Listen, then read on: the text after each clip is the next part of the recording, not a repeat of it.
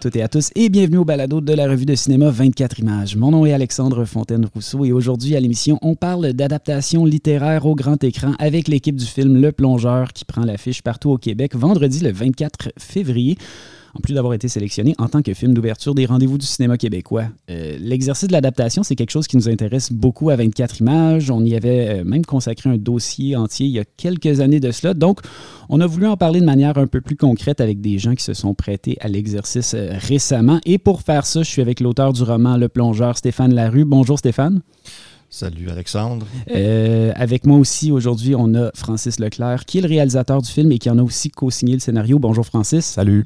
Et finalement, le dernier mais non le moindre, l'acteur Eric Koboulian, qui tient dans le film le rôle du chef alcoolique qui a des problèmes avec un stylo à l'avant-plan d'un cadre à un moment donné, mais qu'on a surtout invité parce qu'il co-signe avec Francis le scénario du film. Salut Eric. Salut. C'est écrit ça dans le générique, c'est mon rôle. C'est euh, exactement ça le nom du personnage. J'ai pris ça en note pendant le... le... Oui, exact. Bien joué.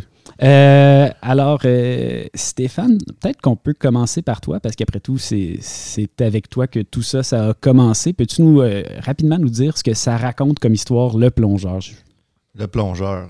ce, livre qui a eu un certain succès, disons-le. Un certain succès, oui. Il a rencontré quelques lecteurs et lectrices enthousiastes. Ben, le Plongeur, ça raconte l'histoire de, de Stéphane, qui est un étudiant en graphiste euh, qui aime beaucoup la musique. Euh, un, pur, un, pur personnage de fiction, de toute évidence. Exactement. Puis euh, Stéphane, en fait, a un problème qui cache à tous ses amis et sa copine et tout ça. Il joue aux machines vidéo poker dans, dans des endroits où il peut jouer en paix. Donc, il réussit à amener une espèce de double vie. Et euh, il arrive un moment où, euh, pris dans une toile de mensonges et de, et de dettes, euh, il essaie de s'en sortir en se trouvant une job dans un restaurant comme plongeur. Évidemment, quand on est jeune et étudiant et on a 18 ans, on n'a pas un CV énorme. Donc, la plonge l'attend, puis il croit que s'il est au bout de ses peines, qu'il va pouvoir se refaire ou en tout cas rembourser ses amis. Et il est introduit à un univers nocturne un univers de travail qu'il croyait euh, pas si. Euh, pensait peut-être que ça allait être plus simple que ça. Puis euh, là, on l'accompagne dans la nuit, dans la restauration. On rencontre toute une palette de personnages qui, vont graviter autour de lui. Et ces problèmes vont malheureusement s'aggraver. Mm-hmm. Il y a une référence dans le livre et dans le film à Martin Scorsese, et c'est vrai que l'histoire que ça raconte, l'espèce de, spirale de dépendance et d'échéance qui est décrite, euh, ça rappelle les collaborations entre Scorsese et puis euh, le scénariste Paul Schrader. J'imagine que le clin d'œil était voulu et peut-être que ça a même pu diriger une certaine interprétation cinématographique euh, du livre après ça. Je pense en fait que ce que tu mentionnes là est une des raisons pourquoi euh, j'ai eu envie euh, de voir Francis travailler sur le film. Parce que euh, quand il y a eu le livre, je pense qu'il a eu envie peut-être de l'adapter. Puis quand il m'a approché, il a Scorsese était, était dans, dans les références en fait dans son, dans le traitement qu'il proposait, c'était euh, Goodfellas, c'était Casino, tout ça. Puis euh, évidemment, moi, c'est des euh. J'ai pas tout vu la, cinématographie de Scorsese, mais c'est un cinéaste qui est tout le temps présent quand, quand je pense à, des histoires à raconter. Donc, évidemment, j'en ai dit que tu as toujours su dès le départ que tout ça éventuellement mènerait à un long métrage. Ben non, non, je, quand on écrit un livre, on fantasme. Parce que écrire des livres au Québec, je pense que tu en sais quelque chose, quelque chose Alexandre. Euh, on, est, on est pris dans un, public assez euh, restreint. Évidemment, hein. La réalité du Québec, c'est ça. Donc, euh, on, on en essaie de compenser en ah. ayant des idées de grandeur ou ah, des petits fantasmes de, de, de, de, voir le livre rencontrer le, plus de gens possible. Puis peut-être même un, un fantasme, c'est genre euh, rejoindre comme 2000, euh, 3000 lecteurs. T'es comme, ah, ça, serait déjà quelque chose. en fait, c'est particulier parce que je pense pas que tu t'imaginais en écrivant un truc un peu personnel comme le plongeur que tu sais ça allait exploser à ce moment-là. J'ai l'impression que c'est peut-être un livre qui est tombé euh, qui était au bon endroit au bon moment par rapport à tout le monde tripait sur la cuisine puis tout d'un coup tu avais un roman qui se passait dans le milieu des cuisines puis ça, ça a juste le, donné. Le, pire c'est que je pense que c'est même pas euh, c'est multifactoriel quand j'en jasais avec mon mon éditeur au, moment de la publication en disant ah ça va sûrement intéresser euh, essentiellement les, les, les jeunes hommes de 25 35 ans peut-être. Puis ça parle d'heavy metal qui est une mettons, qui est une sorte de musique assez nichée. On, peut le dire comme ça. Puis euh, des fois aussi les romans introspectifs, personnels, tout ça. Euh, c'est peut-être. On, a, on a souvent tort à croire que c'est peut-être pas le sujet le plus universel, alors que, évidemment, toute, toute, histoire peut, peut, vraiment se transformer en quelque chose de rejoindre plein de gens et devenir universel. Mais en fait, j'ai été complètement pris par surprise parce que j'avais j'avais des amis qui publiaient aussi à l'époque, mm ça, puis ils rencontraient des, succès d'estime, des petits succès critiques, tout ça. Puis, comme je l'ai dit tantôt, la réalité du Québec, on, est, on, a un bassin de lecteurs, de lectrices beaucoup plus petit qu'ailleurs ou qu'à d'autres endroits. Fait que je m'attendais absolument à rien, puis ça a eu comme un, effet viral de, mm-hmm le livre a rencontré plein de gens pour plein de raisons différentes aussi, je pense. On sent bien en lisant le livre, il y a un peu de toi dans tout ça. Comme tu l'as dit, le personnage s'appelle Stéphane, il mhm. aime les métal. Il n'y a pas encore de barbe au moment où le film se déroule, mais on suspecte qu'il pourrait éventuellement s'en faire pousser une. J'imagine que c'est particulier de laisser d'autres gens reprendre une œuvre qui nous appartient comme ça pour l'adapter. Tu sais, je le sais, je le sais pas. moi, il me semble que je serais immensément territorial si ça m'arrivait. Comment tu l'as pris, toi? Ben moi, en fait, euh, ce que j'ai constamment répété à, Francis et à Eric dans le processus, c'est de les voulais les voir faire leur film. Puis euh, moi, quand je crée, j'aime pas vraiment que quelqu'un soit perché sur mon épaule en train de vérifier euh, tout ce que je fais. Puis euh, une fois que j'entre dans le processus éditorial, là, oui, c'est bienvenu, mais au début, quand, quand je veux faire sortir la, la, matière, puis mettre ça en forme, je veux avoir les coups des franges, tout ça. Puis je pense que je me serais pas vu vraiment intervenir, puis faire mon petit fatigant mm-hmm. dans, dans, tout ce que. Puis je suis conscient que un livre, c'est un livre, c'est une forme qui a ses codes, qui a ses techniques. Le film, c'en est une autre. Mhm. C'était important de les laisser faire leur travail. Mhm. je pense que c'est la seule manière d'être sûr que ça va bien se faire. C'est une fois que la confiance est établie, tu les laisses faire leur travail, puis tu, peux juste avoir des bonnes surprises, je pense. Oui, absolument. Le, livre, ça a été un immense succès populaire, on l'a mentionné. J'imagine qu'à partir de là, ça a créé des attentes de la part du public, puis j'imagine que du côté de l'adaptation, ça force quand même une forme de fidélité à l'œuvre originale parce qu'on veut rencontrer les attentes du public. Je ne sais pas de votre bord en, tant que. Ben, moi, je, je c'est pas la première fois que j'adapte un, roman. Fait que là, j'avais. Ben, que j'ai une grande expérience là-dedans, mais c'est drôle parce que depuis une semaine, on nous pose beaucoup la question ça doit être une pression d'adapter un roman qui a eu autant de succès. Mais au moment où moi je l'ai lu, euh, c'était pas le, succès encore euh, qu'on connaît maintenant. Ça, ça faut dire, il y a six ans. Là, oui, oui. en, 2017, quand il parle du, courriel que j'ai envoyé où j'ai dit bonjour Stéphane, puis quatre lignes plus bas, je parle de Scorsese. Mm euh, on se connaissait pas du tout. Puis mhm. le livre, je dis pas que j'étais dans les premiers à le lire, mais je l'ai lu, en tout cas, dans les premiers six mois après la sortie. Fait que pour moi, la pression, euh, c'est une question qui me revient beaucoup en ce moment. Puis je fais comme, ben, autant, je pense que j'ai eu plus de pression quand j'ai adapté euh, Pieds nus dans l'aube de, mon père qui n'est pas Gilles Vigneault. Hein. Hmm. Euh, j'ai un autre nom de famille. Donc, euh, je pense que la vraie pression d'adapter un roman à ce moment-là, pour moi, ça a été là. Puis après ça, quand j'ai continué à travailler avec Fred Pellerin, puis que j'ai fait euh, l'arracheuse de temps, puis que là, tu adaptes un conte de Fred Pellerin, ben là, la pression est là de toute façon. Fait que mhm. rendu à euh, Le Plongeur, c'est en cours de route, ben tant mieux, le roman marche, tout le monde aime ça, ce roman-là. Et, je suis content pour Stéphane parce que maintenant, c'est devenu mon ami. Puis là, après ça, ben, je travaille avec Eric. Fait qu'en parallèle, on en fait, on s'est jamais posé la question, mon Dieu, le roman marche, c'est terrible. Ben, mais non, tu sais. oh, Eric va dire autre chose. Eric, il n'est pas d'accord avec toi. Ben, je, ne suis pas d'accord. Mais, mais, moi, je ne l'ai pas vécu même, en tout cas. Il y a quelque chose de. C'est différent aussi parce que pour moi, c'est une première adaptation. Je ne l'avais jamais fait. C'est aussi, euh, tu sais, moi je l'avais vu, le hype. Il y a quelque chose de. Peut-être que toi tu l'as lu le roman. Moi je l'ai lu genre dans son pic où est-ce que tu gagnait le prix des libraires et, mm-hmm. et qu'on entendait parler beaucoup. Moi, c'est je, je, c'est une faille chez moi, mais je ne lis pas beaucoup. Et ce roman-là, j'en avais entendu parler. Et quand je l'ai reçu, je fait OK, puis je l'ai lu. Puis après ça, quand, quand j'ai été choisi pour, pour, euh, pour, travailler avec toi, il y a, non, il y a eu cette pression-là. En fait, mais je sais pas tant, c'est la pression de d'être juste à la bonne place, d'amener de, les bonnes affaires au cinéma en gardant. Ben, je dis pas que j'ai pas de pression quand je fais un film non plus. Je dis pas. Non, non, non, non, absolument pas. Mais, mais... mais, mais, pour moi, c'était quand même un questionnement constant de c'est la bonne affaire qu'on garde? Est-ce que c'est la. Est-ce que.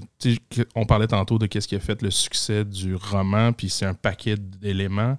Euh, mais est-ce que ces éléments-là, on les garde? Parce que nécessairement, dans le travail d'adaptation, on est allé chopper un bon nombre de pages. Ben, c'est un livre de 600 pages à peu près, c'est sûr. Fait qu'on est allé vraiment au corps du, livre pour aller chercher la trame narrative qui était centrée surtout autour du personnage et qui, qui était somme toute très linéaire, en fait. Mhm.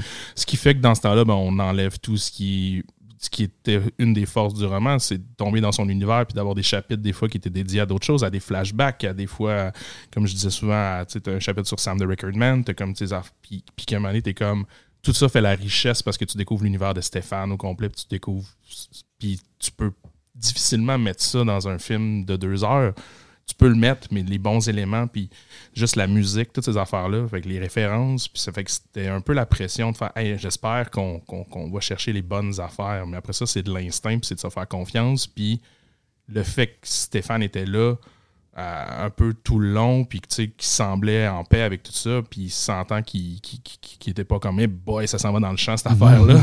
on, pouvait y aller après ça, puis oui, mm. c'était pas non plus la, grosse pression de mon Dieu, on, on savait quand même ce qu'on faisait. Oui, puis déjà dans le roman, il y a l'ébauche d'un bon scénario de film, j'ai l'impression. C'est pas, c'est, pas comme, mettons, essayer d'adapter William S. Burroughs. Il y a déjà des scènes fortes, un peu montées comme un suspense. Fait que c'est, déjà, il y a des trucs qui sont un peu taillés sur mesure pour être transposés à l'écran. Ben absolument. Puis on dirait que déjà à la première lecture, tout de suite en partant, c'est ce qui a frappé. Je vais OK, ben on le voit facilement, du moins la trame narrative qu'on peut mettre de l'avant pour aller faire un bon film avec ça. Puis pour quand tu fais l'ayant jamais, fait puis étant pas non plus genre un, grand lecteur en général mais on dirait que c'est comme ok ben cette job là je pense que je peux la faire parce que déjà elle est bien fait on comprend les personnages sont riches euh, ça, ça trame et somme toute assez clair déjà dans le roman puis après ça ben, c'était d'amener des éléments de cinéma puis c'est ça, mais on, va en parler de, plus. Mais en, gros, c'était ça. Oui, ben, il y, a des séquences d'action dans le livre. Euh, évidemment, tout ce qui se passe dans les coulisses du restaurant. Il y a aussi, mais tu l'as mentionné déjà, euh, toute l'intériorité du personnage mm-hmm. qui, est explorée par des moyens qui sont moins proprement narratifs. Euh, vous avez notamment fait le choix pour conserver cette dimension-là du livre d'utiliser une narration en voix off. je vais vous le dire tout de suite, je me souviens encore de la voix de mon prof de cégep qui me répète avec insistance de jamais faire ça. C'est comme un tabou stylistique qui persiste, puis euh, c'est un procédé qui, par définition, est considéré moins cinématographique. Vous, de votre côté, vous prenez le parti de briser cette règle-là dès le mhm. départ. Euh, comment vous assumez ce choix-là? Mon Dieu, c'est tellement un désir de départ qu'on a eu ensemble. Ouais. Euh, puis moi, je rêvais de faire un, vrai film à voix off. Puis on parlait de Scorsese, mais je veux dire, c'est la moitié de ses films. Oui, oui, absolument. Puis c'est mes films préférés. Puis personne dit que Scorsese n'est pas cinématographique. non, je me souviens qu'on avait regardé Trainspotting, euh, mhm. Eric et moi, puis la voix off du personnage principal est là tout le long. Euh, il y a des grands films à voix off. Crazy au Québec, c'est le plus grand film à voix off qu'on a eu. Je veux dire, et il y a une voix off tout au long du film. Mhm. Elle est choisie, elle est à la bonne place. Et donc, je pense que le tabou dont tu parles, moi, j'en avais pas tant entendu parler. On m'en a parlé une fois qu'on l'a fait. J'ai fait, ah bon, mais tu sais, il y en a plein de films à voix que moi, j'aime beaucoup.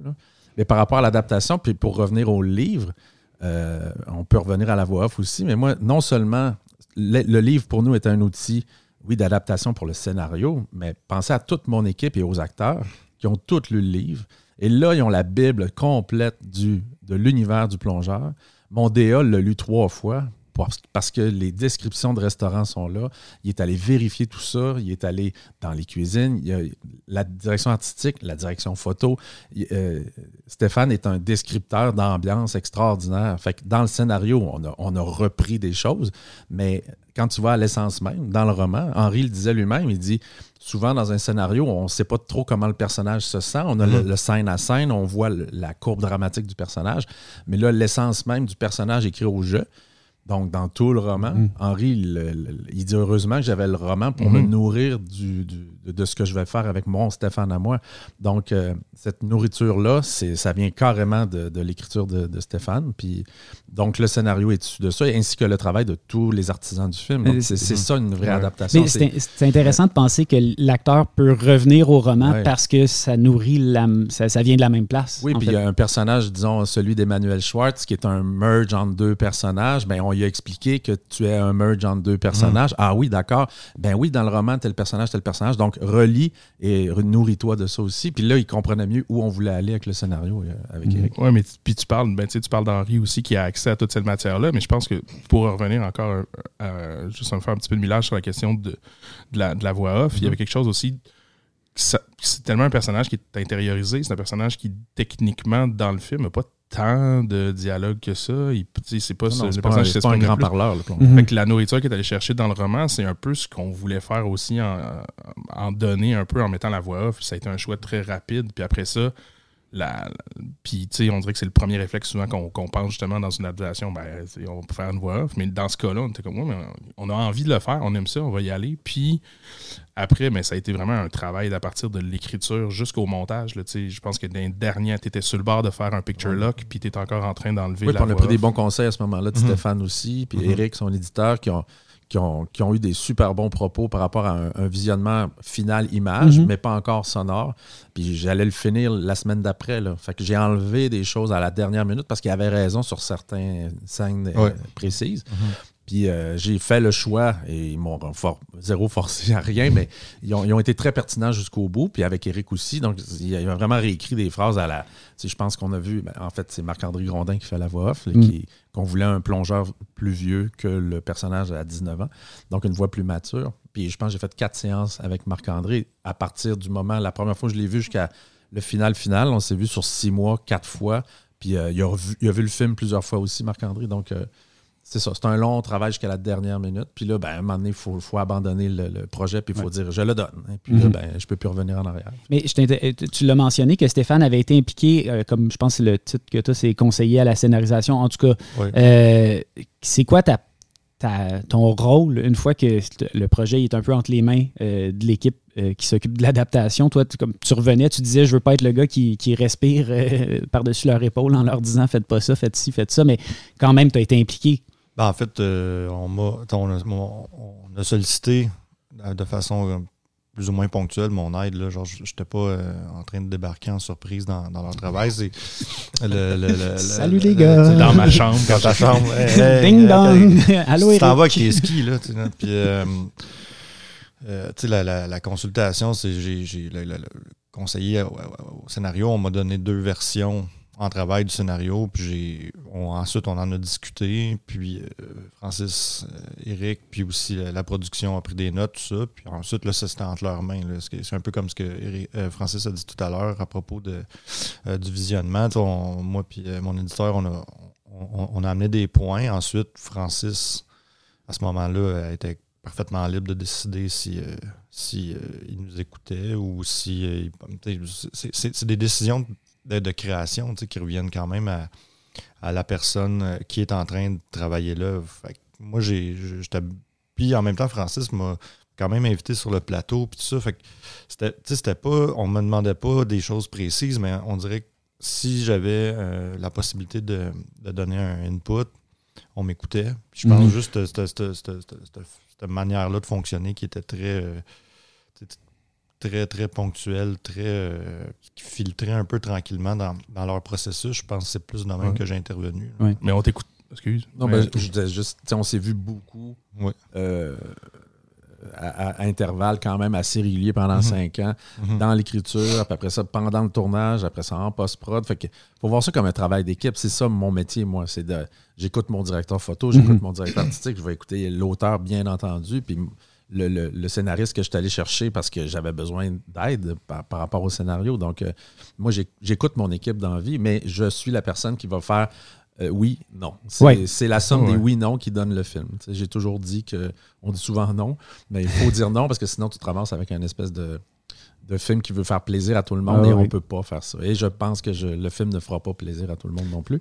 Mais nous, en tout cas, nous, les trois ici, je pense qu'on est très contents du film parce que je pense qu'on a bien travaillé ensemble. C'est ça que c'est comme ça que je vois ça. Absolument, mais en plus, dans le cas de Stéphane, le fait qu'il était justement pas hands-on sur le matériel et qu'il n'était pas toujours là à nous dire comment je veux que ce soit même, qui était somme toute effacé et qui nous encourageait même à prendre nos distances. Fait nécessairement, quand il y avait quelque chose à dire, ça prenait de l'importance parce que c'était comme si pour lui, il nous le fait confiance quand il y a une petite affaire, nécessairement de plus enclin à l'écouter et à faire ben écoute, il en fait tellement pas beaucoup, c'est pas comme le gars qui est tout le temps là, comme ouais, non, pas ça, non, pas ça. ça donne de la valeur à ses commentaires. Ben, exact, il y avait quelque chose de super pertinent à chaque fois, puis c'était tout le temps à la défense de l'univers qui avait puis des fois souvent de la logique aussi entre les personnages, puis tout ça, puis même l'univers de la cuisine, parce que mhm. j'ai été plongeur quand j'étais euh, au, secondaire, mais après ça, je veux dire, je ne connais pas cet univers-là. J'ai mangé au restaurant plusieurs fois dans ma vie. Tu pouvais écrire les scènes qui se passent en avant. en avant, ça va bien. Ça, c'est très facile. Il y, a aussi des choses qui avaient déjà été. Mettons, ce, que je voulais ce que je voulais qu'il soit qui demeure intact, là, euh, qui, c'était un deal breaker touchez pas à ça, je veux que ça reste comme ça. Ça avait euh, déjà été négocié euh, au moment de la session des droits.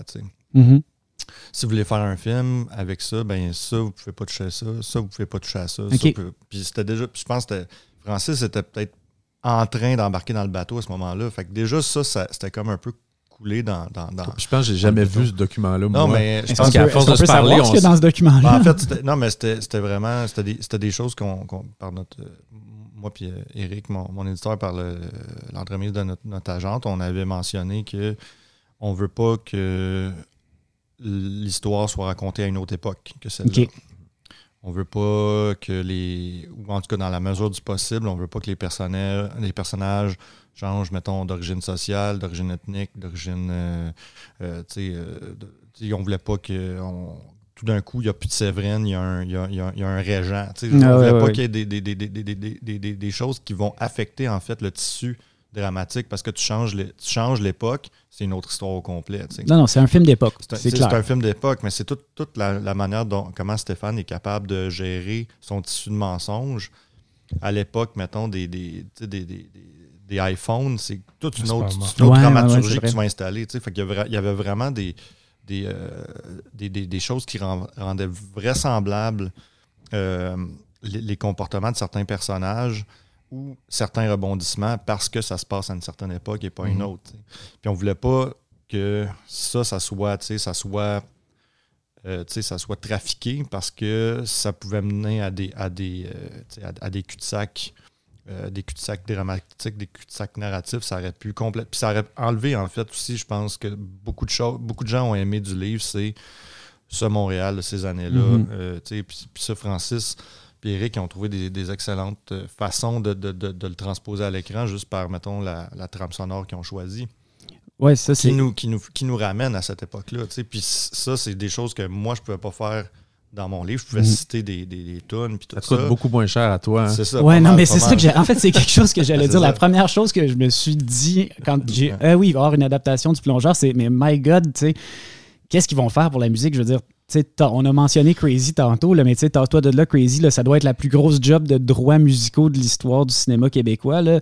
Puis en même temps, c'est essentiel. On peut pas vraiment passer à côté de, la musique, puis on peut pas gratter les, les numéros de série, faire semblant qu'Iron Maiden, c'est je pense que dans le contrat aussi, il y avait, faut pas que le métal devienne du disco. Je pense mais, en même temps, je pense pas que c'était au contrat, c'était déjà c'était défendu euh, par, par, par, notre agente, mais je pense que dès le départ, Francis, était intuitivement déjà d'accord avec Moi, j'étais all-in avec la proposition de 2002. Là, puis mm. Pour moi, c'était un film d'époque. Puis pour moi, c'était cette musique-là. Puis pas question qu'on mette du rock'n'roll. Oui, parce que je pense que c'est venu sur, la table à m'amener que ah, ça pourrait pas, je pense, je sais pas qui dans l'organigramme avait dit ça pourrait pas être un tu sais, du, rock à la place. Ah, ben, c'est Aerosmith, là. Ouais.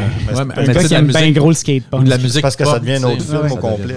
Ah oui, absolument. Non, non, c'est un univers. C'est un univers culturel particulier. Puis c'est vrai que c'est intéressant de le voir à l'écran. Euh, mm-hmm. c'est le fun parce qu'il n'y a pas eu tant de films métal que ça au Québec jusqu'à maintenant. Là. Non, non. Ben, j'en vois pas tant. c'est ça, je suis en train. J'aime ça. J'aime jamais être comme catégorique. J'aime toujours laisser la chance au coureur. Il y en a un qui existe quelque part dans mon angle mort, mais en tout cas, à cette échelle-là, c'est certainement. métrage, en tout cas. Euh, oui, absolument. effectivement. Euh, exact. De Jean-François Leblanc. Oui, tout à fait. Mais puis, c'est vrai que c'est pas. Puis, mais c'est ça, mais cet, aspect musical-là, à quel point, euh, dès l'écriture, j'imagine qu'il faut y penser. Il faut, faut se poser des questions aussi de c'est quoi nos limites, c'est quoi, qu'est-ce qui va, où est-ce qu'on mm. va pouvoir et où est-ce qu'on va devoir faire quelques compromis aussi. Il faut nécessairement prévoir à l'avance. Puis ça, c'était le fun aussi de le savoir. Francis, très tôt dans le processus, m'a dit on va avoir un bon budget pour la libération de droits. Puis, tu sais, c'est pas comme tu te lances pas dans une affaire en faisant comme moi, je vais mettre des tonnes, mais je sais très bien que ce sera pas. c'est moi qui ai fixé un montant, puis je, le dis pas c'est combien, mais on a fixé vraiment un montant au tout début, de la, avant même la pré-prod. J'ai fait, on, on, ne touchera pas à cet argent-là. Mm-hmm. Arrangeons-nous avec le reste de l'argent pour faire le film, évidemment. C'est pas un balado qu'on fait. fait que, bref, euh, puis finalement, on a dépassé ce montant-là en cours de route, mais ça valait la peine pour le film. par rapport à l'écriture d'Éric, quand il écrivait, il a mis des titres issus du, du livre de Stéphane. Mm-hmm. Moi, la première chose qu'un de mes amis a fait, il m'a donné un disque dur, puis c'est un fan du roman. C'est un gars en cinéma avec lequel j'ai travaillé. C'est un, assistant de prod, il était à la régie, puis il m'a fait une playlist de toutes les tunes du roman parce qu'il a passé page par page. Mhm. Il y en avait, je sais pas combien, tu as cité de chansons, mais moi, j'ai eu un playlist avant même qu'on fasse, mhm. euh, qu'on écrive le scénario. Ça m'a guidé beaucoup. Après ça, Eric est passé. Après ça, c'est sûr qu'en montage, il y a une autre étape de qu'est-ce qui est organique? Tu sais, il avait mis du Slayer à, finalement une place qui, qui était moins bonne. Tu t'es fait couper ton Slayer. Non, pas, du, tout, pas du tout.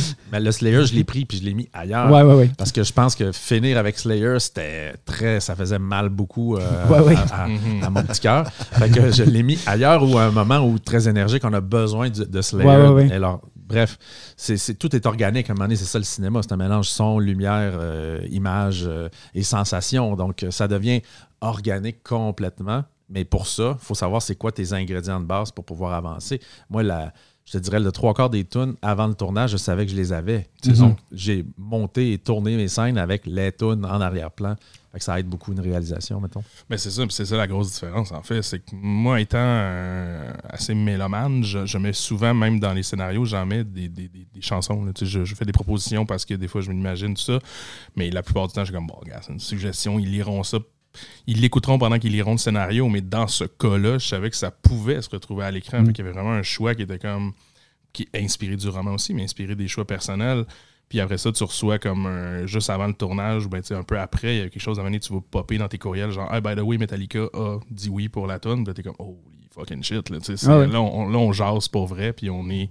Puis ça raconte l'histoire, ça fait partie de l'univers, puis c'est super important. Puis dans ce cas-là, ben, c'est ça, on a été chanceux. Ben, on a été chanceux, on, l'a prévu. Mais Francis l'a prévu, puis c'est ça la, oui, Il y, a des gens qui travaillent pour nous, qui vont chercher les droits, qui parlent aux éditeurs, qui, sont, qui font ça dans la vie. Je vais le nommer. Le Josh Dumas a fait un job extraordinaire de, de, relations publiques, en fait, pour convaincre les gens, pour, pour bien dire c'est quoi le projet, pour dire que c'est un projet indépendant, dans le sens où c'est un petit film québécois. À ces gens-là de Metallica, d'Iron Maiden, puis Radiohead, euh, euh, tu débarques avec une proposition artistique, puis ils font Ah, cool, les gars, c'est pas une marde que vous faites. En gros, euh, c'est fou la, la, réaction de ces artistes-là a été hyper positive. Mhm. tu as accès à ces gars-là. Là, on a reçu euh, un courriel de, Bruce Dickinson à un moment donné, euh, puis il parle directement à Eric pour le scénario, pour corriger quelque chose dans le scénario.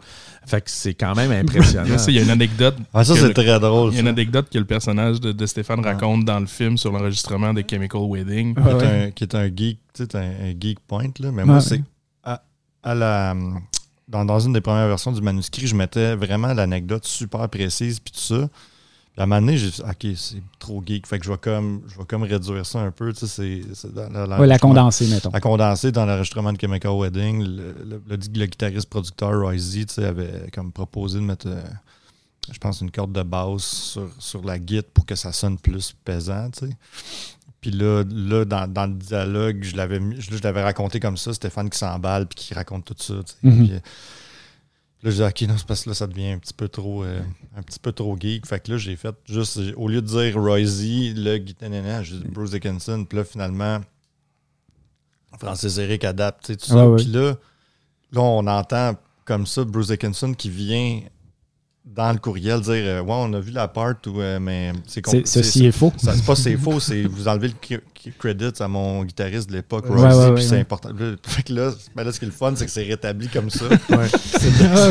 ça, ça t'apprendra à essayer de faire partir des fausses rumeurs. C'est ça. Non, mais tu sais, je, me dis, OK, des fois, il faut, être efficace un peu. Là. Je, veux dire, je suis quand même quelqu'un qui, qui se répand sur la page pas mal. Fait que des fois, je Tu t'es dit, Bruce Dickinson lira jamais. jamais ça, exactement. Bruce Dickinson. C'est quoi les chances? c'est quoi les chances que Bruce Dickinson finisse par te dire un. C'est ça. Hey, hey, là, là, j'avais le goût de de, il avait pris contact. Je disais, je vais y envoyer une copie. Euh, mais sauf que, genre, je pourrais le corriger dans, un, print ultérieur, mettons, euh, du livre en français. Mais de le corriger dans le print, dans un reprint de la version traduite, c'est un autre labyrinthe. J'avoue. J'ai fait. Et puis en plus, mais en plus, c'est que j'avais même pogné dans un reprint. il y avait une info très geek aussi. De, à un moment donné, le narrateur décrit la tournée Power Slave et décrit le nombre de spectacles et tout ça. Puis Pablo Strauss, mon éditeur, euh, mon éditeur, mon, mon, traducteur, pardon, euh, il, avait, il avait comme fait une erreur dans les chiffres. Oh! Puis là, à un moment donné, euh, Dis-le pas à Bruce Dickinson. Non, non, c'est ça. ben non, mais Jennifer, euh, qui, qui, qui, est chez Biblioasis, elle dit hey, on va faire un reprint. Tu as vu d'autres coquilles, tu du, ouais, Puis là, je suis comme. Parce qu'en même temps, je suis le seul à être capable de spotter les, les coquilles pas, qui sont pas visibles à, des lecteurs anglophones, tu sais. Puis j'avais, spoté le, le, le, le, chiffre manquant. Fait que je, ça, c'était corrigé au mhm. moins. mais là, je OK, là, l'affaire de Roisy, euh, ça va prendre un autre reprint pour que juste Grâce à Bruce Dickinson. Juste, pour Bruce. Il euh, y, a quelque chose, euh, on va revenir un peu à l'adaptation. on, peut jaser de Non, non, on va, finalement, c'est un podcast sur Bruce Dickinson. il n'est pas crédité comme conseiller à la scénarisation, j'étais un peu déçu. mais c'est ça, dans le travail d'adaptation que vous avez fait, il y a quelque chose que j'ai envie de qualifier d'invisible. On sort du film quand même en se disant c'est fidèle à l'œuvre originale et de là, on, pourrait penser que le scénario est comme calqué sur le roman, ce qui est finalement faux. Euh, sauf que ça, reste vraiment, c'est ça, une illusion, cette espèce de fidélité-là. Il y a quand même tout un travail sur la structure, notamment, euh, c'est ce qui permet que ce soit limpide quand on regarde le film. Euh, pouvez-vous un peu parler de ce travail de réorganisation-là du matériel littéraire? Certes. Ben, certes. Moi, je pense que ça a commencé avec un, épluchage qu'on appelait, moi et Eric, à la maison chez nous, puis on s'est vu beaucoup? Puis en fait, on est allé par instinct. Puis je pense que à partir du moment où Eric et moi, on a établi qu'est-ce qu'on aime beaucoup, beaucoup, qu'est-ce qu'on veut garder, est-ce qu'on va aller souvent dans le passé du plongeur? Je pense pas. Il faut rester temporel. Je pense qu'il faut rester dans le mhm. quatre mois de vie de ce jeune homme-là de 19 mhm. ans au cégep, euh, avec certaines écartades, comme dans Trainspotting qu'on adorait. Des fois, il y a un flash arrière, puis tu fais, mon Dieu, tu sais, comme Bébert, on le voit courir. Puis, ouais, c'est ça. Puis ça ajoute des touche ben, d'humour. Il faut le faire aussi, ouais. Puis je pense que l'humour euh, est venu beaucoup d'Éric, en fait, dans, dans sa, ses dialogues.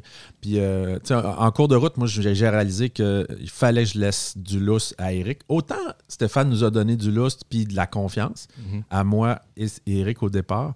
À un moment donné, j'ai fait je vais faire comme Stéphane, je vais, je vais me laisser aller, Eric, avec notre grosse scène à scène qu'on a pondu, qu'on a mhm. épluché ensemble. Puis, il est rentré là-dedans. Puis, à un moment donné, j'ai fait Hey, Vas-y, mon homme. Tu sais, vas-y, mon homme.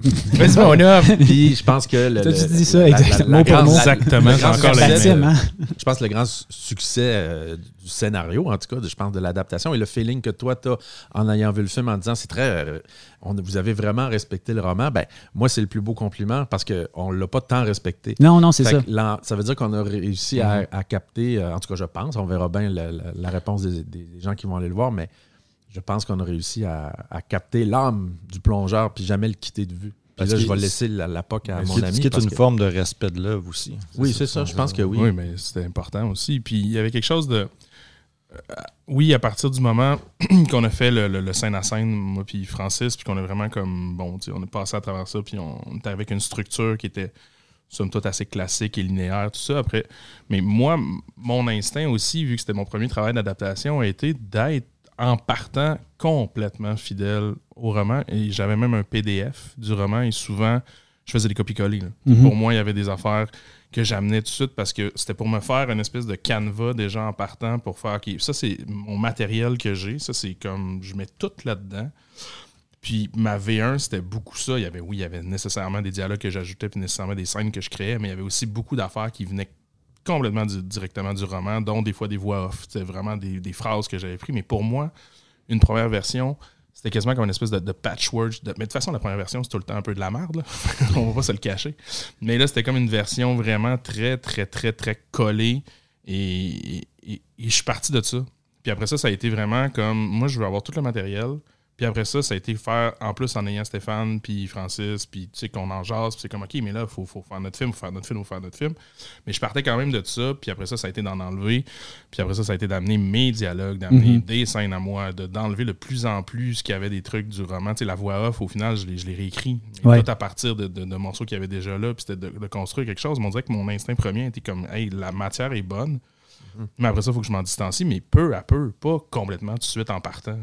c'est sûr que ça doit être difficile quand tu as déjà des dialogues, d'aller se dire, je vais ben donner des coups de marteau là-dedans pour essayer Parce qu'ils sont, bons dans, ils sont bons dans le roman. Ils sont bons, sont bons. Ils sont bons, mais, exact. Mais après ça, tu peux pas les garder intégrales nécessairement. Mais après ça, il y en a qui le font. No Country for Old Men, mhm. il paraît que c'est comme côté dialogue, souvent, c'est genre exactement ce qu'il y a dans le livre. Peut-être que Cormac McCarthy était derrière leur épaule à respirer ah, En fait, je pense que No Country for Old Men était un scénario qui a voulu transformer en roman puis qui ont fait un film avec. Mm. C'est comme un peu. C'est un, un, genre de, de, de, roman un petit peu qui sort du lot de ce qu'il ce qui est habitué de faire. Mais les, justement, les dialogues de, de, McCarthy sont d'une efficacité. Ben c'est ça, fait que ça dit tout sans rien dire jamais. C'est comme une bonne école. Mais comme tu dis, quand ça fonctionne, tu vas être porté à vouloir. Ben, mais c'est ça aussi, c'est que tu sais, réinventer puis faire ton film, c'est comme, hey, je veux bien. Mais maintenant, il y a des affaires qui fonctionnent là-dedans aussi. Puis il y a quelque chose que j'ai aimé là-dedans puis que je veux garder. Mais tu sais, est-ce que c'est complètement fidèle? Ben, les cinq années d'écriture beg to disagree, mettons. Là, Quelque chose a eu une grosse job de, de, de, se refaire notre truc. Puis la version, version finale, on est parti d'un 170 pages euh, de V1 un peu tout croche pour arriver à un genre de 132 pages. Ouais, mais on a rajouté un 10 pages en cachette, toi puis moi. Oui, oui, mais ça, personne ne le sait. Ça, on ne l'avait pas dit, personne ne l'aurait su. mais, mais, on est là pour apprendre ces choses. Ça, quelque chose. Puis on a réécrit beaucoup, puis au final, c'est ça. Mais ça a été vraiment une espèce de travail par comme un entonnoir, en fait, c'est de partir de, le plus proche possible. Mais à la base, il n'y avait pas un désir de s'éloigner complètement à 180 degrés non plus mhm. de, l'œuvre, parce que on l'aimait, le roman, puis les gens l'aimaient aussi, mais c'était de, de, de, prendre des trames aussi, des affaires qui sont nommées des fois dans le roman, mais là, nécessairement au cinéma, ben, il faut que tu le montres, puis il faut que tu, ça se passe, juste, je volerai pas de punch. comme tu disais, euh, une description de restaurant, euh, la première fois que tu arrives à Trattoria, il y a un long, deux pages, mettons, mais quand il arrive à Trattoria, ça prend un plan large, hum. deux personnes qui parlent au bar, ils traversent l'autre bar, on voit la cuisine. Moi, je fais du steadicam, me promène, on s'en va jusqu'en bas. En une minute, tu as fait le tour de la Trattoria en haut, en bas, et voilà. Hum. Puis là, on l'a pas vu effective, la cuisine, elle est juste en, phase prep, mais au moins, ben, les deux pages, elles viennent de passer en. Même deux pages, je pense, c'était pas mal. Euh, le chapitre du training. Ah, il est long. Ah en, premier jet, j'étais rendu à 80 pages. c'est pas efficace, euh, la, littérature. ce qu'ils peuvent faire avec une caméra. C'est ça, exactement. Laissons, les, laissons, laissons la littérature, faisons des films. Mais euh, Pierrick La Rochelière, j'ai dit, là, je, je, suis en train de bosser. Non, non, non, on continue, continue. on, on checkera plus tard. Tu sais, puis je pense que le, chapitre, initialement, faisait quasiment une centaine de pages. Tu sais. Mm-hmm. Mais tout ça passe. Euh, Vraiment rapidement. quand, quand tu as, une caméra pour filmer des choses, pour mettre des sons, tout ça, c'est une autre, une autre grammaire. Mais, sans les descriptifs d'Eric. donc, il y a, d'Eric et de Stéphane. Donc, de Stéphane d'abord, Eric après. Ben, c'est ça la magie du cinéma, c'est qu'une image vaut mille mots. mais, mais, au début d'une première version, cela dit, il y avait beaucoup plus de scènes de cuisine. J'en avais gardé mhm. pratiquement toutes les scènes de cuisine du livre, on les avait mis dans le scénario. Il y avait aussi beaucoup plus de personnages. Il y avait des personnages qu'on n'avait pas encore coupés complètement ou qu'on n'avait pas mergé complètement. Fait que c'est ça, on gardait de plus en plus la matière, mais c'est juste que maintenant, euh, c'est ça, dans le roman, il y a comme une façon de raconter, puis tu peux avoir plusieurs scènes de cuisine racontées différemment, puis même dans les mots, le choix des mhm. mots, c'est pas la même affaire. Mais tu sais, d'un temps, quand tu l'avais vu à cuisine aussi, dans, le scénario, puis même au, visuel, tout ça. Fait que ça a été vraiment. Ouais, Mais c'est difficile parce que c'est vraiment un, le roman initial est sur ces milieux-là, c'est ces portraits de milieux-là, la cuisine, le milieu mm-hmm. de la musique, tout ça. Puis tu veux. Tu veux raconter une histoire qui fit dans un scénario de deux heures, mais tu veux quand même respecter cette volonté-là de, dépeindre ces univers-là, puis de les détailler un peu, j'imagine. Ben oui, nécessairement, mais ça, après ça, ben, tu, confiance après ça. Euh. Moi, j'ai eu comme l'instinct euh, avec Eric dès le scénario qu'on voulait régler la cuisine. D'ailleurs, on commence, il est déjà plongeur. on C'est un mhm. flash forward. Puis après, on voit comment il est rentré là, puis on fait un petit peu un, backtrack dans l'histoire pour. Voyons, pas comment ça, il est déjà là. Mais moi, je voulais comme clairer l'aspect Cuisine, on va vous en mettre plein la vue dès le départ. Mhm. Il y a comme un long plan au début où on fait comme. Pour moi, c'est comme une séance d'hypnose. Je vous hypnotise. Je vous, mets la cuisine d'en face. Je vous splotch d'autres vaisselles mhm. pendant deux, trois minutes. C'est la. C'est le brouhaha total. Euh, tout le monde se crie après. C'était important pour moi de voir tous les personnages en un clin. En deux minutes, on les a tous vus, mais on les connaît pas. Mhm. Puis là, après, l'histoire recommence à quelque part parce que la voix off vient nous aider là-dessus. Puis elle vient nous dire bon, ben voici, je ne dis pas je m'appelle Stéphane, mais quasiment dans le sens où on resitue les personnages. Donc, pour moi, je, voulais comme faire un, gros crochet à gars, c'est ça la cuisine, on va la revoir, faites-vous-en pas, mais l'histoire, ce n'est pas des gens dans une cuisine. C'est l'histoire de Stéphane qui est plongeur et qui a un problème de dépendance. Mhm. C'est ça le vrai sujet, en fait. Ouais. Puis on a mentionné rapidement le fait que tu avais amené un peu l'humour. Tu es comme euh, reconnu comme un gars funny dans la vie, je pense, Eric. exact. Euh, mais, mais tu sais, c'est ça, ajouter des effets comiques sans tomber dans la bouffonnerie euh, par rapport à un récit qui est, dont le, noyau est dramatique. Comment tu as, gagé cet équilibre-là? Y a-tu fallu que tu te dises mais c'est drôle, mais parce que, que, je mette le frein sur mon haha. Non, il y a quelque chose de. Tu sais, tout ça, encore là, c'est de l'instinct, puis c'est de la. C'est ce que je suis, je pense. Il y a quelque chose de. c'est même pas forcé, dans le sens que je pense que c'est dans mon écriture, il y a comme. Je pense que je fais confiance aux situations. C'est pas genre, ah, celle-là, là, je vais la rendre drôle, ben celle-là, je vais la rendre triste. C'est comme comment qu'on doit être, puis dans la vie, c'est ça. Mhm. Dans la vie, il y a l'humour et le drame qui se côtoient, mais mhm. déjà, il y avait du, de l'humour dans le roman. C'est ça, il y en avait, puis. On n'est même pas rendu compte. Stéphane est un gars fun. J'adore rire. puis les gens qui adorent rire le disent en ces mots-là. Tu, tu, performes super bien ton, ton rôle de gars. Je sais, c'est. pour rire bordel euh, la semaine prochaine. Son premier one-man show.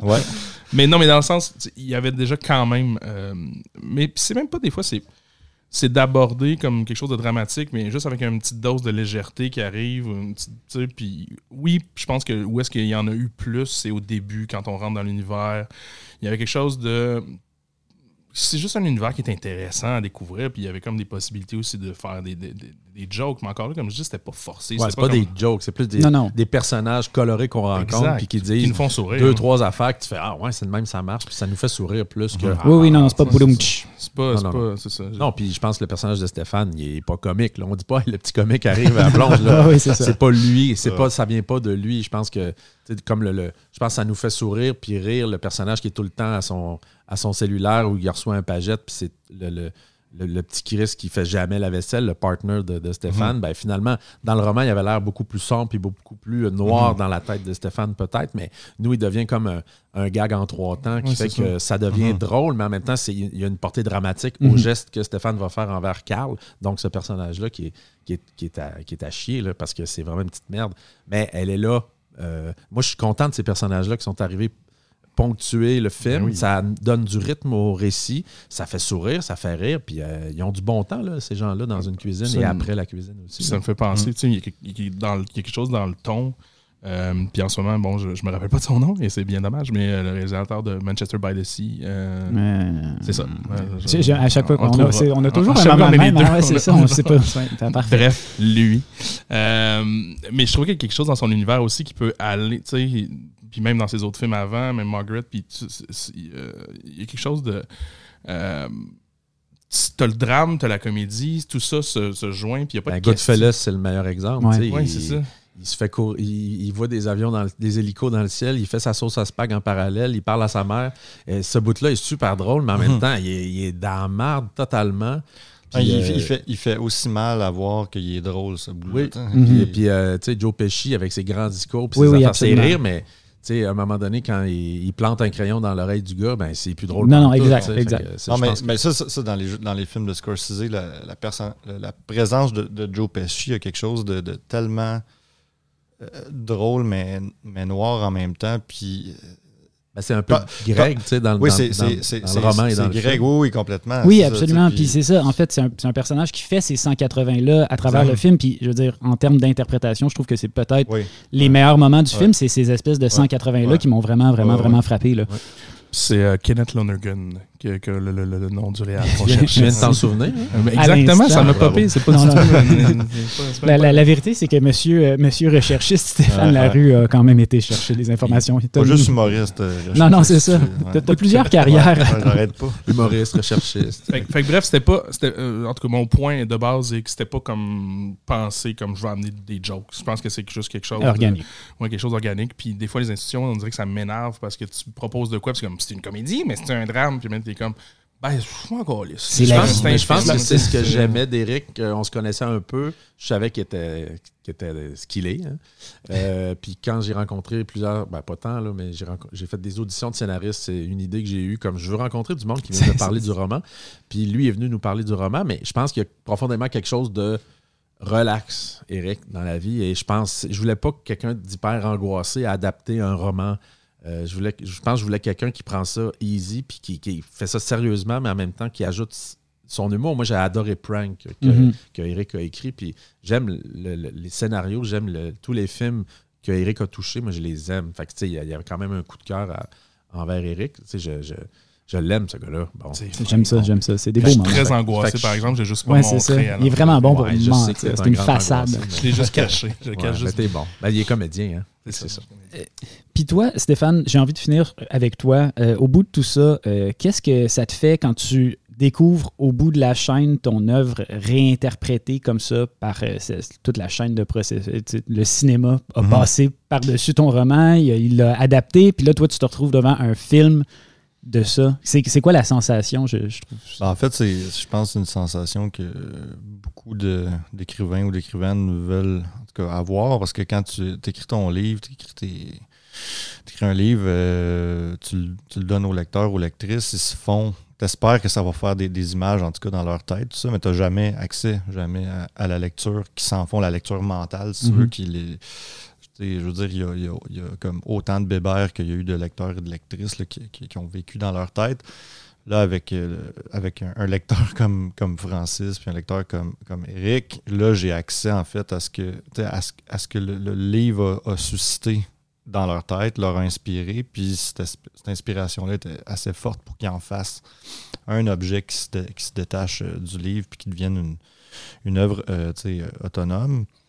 Puis euh, moi, de toute façon, quand, j'écris, j'ai des, milliers de livres en tête, j'ai des milliers de films en tête. Donc, c'est une espèce d'alchimie nécessaire de, de, quand tu écris, tu t'arrives avec, avec tes inspirations, puis des fois, ce que tu vas écrire va susciter le goût, en tout cas, la fibre créatrice chez d'autres créateurs d'avoir envie de faire autre chose. que je trouve que c'est un, un, beau moment de, de partage euh, artistique. Mm-hmm. Puis euh, c'est sûr que c'est un peu, je pense, le.